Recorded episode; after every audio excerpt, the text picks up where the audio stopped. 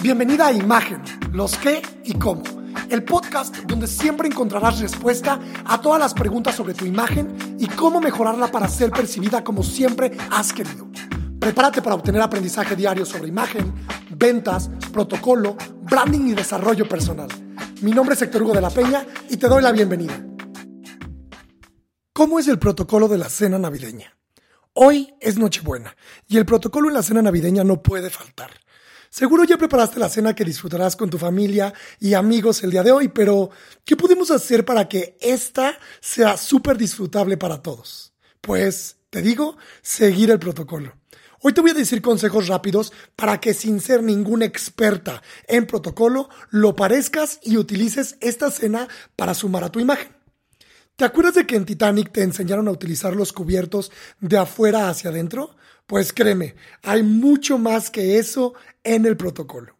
Esta noche se trata de celebrar y conectar con los nuestros. Así que es muy importante que dejes el celular a un lado. Han aparecido miles de comerciales haciendo burla a la sociedad actual. Mesas enteras de integrantes viendo su celular y olvidando a quienes tienen enfrente. Aprovecha que tienes a los tuyos unidos, genera conversaciones y conóceles más. Nada de lo que está sucediendo en tu celular es más importante que tu familia y la gente que está reunida alrededor de la mesa en esta cena tan especial. Así que deja el celular fuera de tu alcance durante esta reunión. Es muy importante también la disposición de los invitados. ¿Cómo vas a sentarlos? Esto es importante por dos cosas. La primera, los anfitriones deben tener movilidad en caso de que se requiera ayuda de estos. Se termina un ingrediente o se necesita un utensilio de cocina, yo qué sé. Imagínate que estás cenando y una de tus tías no encuentra algo y tú debes mover a todos para poder llegar a donde están requiriendo tu ayuda. Es por eso que te recomiendo que los anfitriones se sienten en las orillas de la mesa.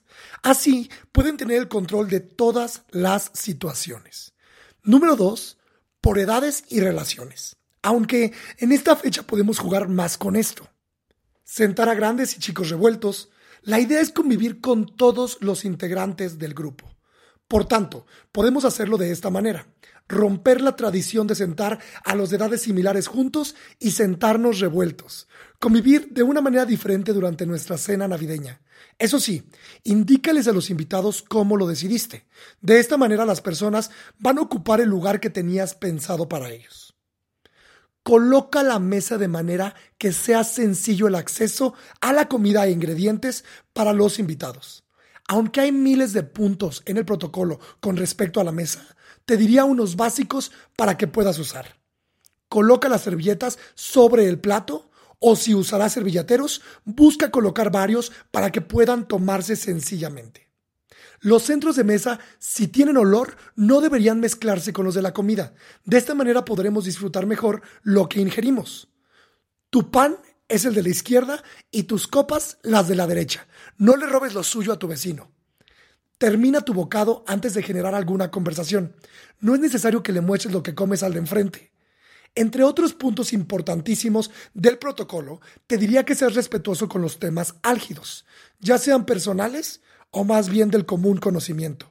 Hay temas que son preferibles de evitar para evitar discusiones.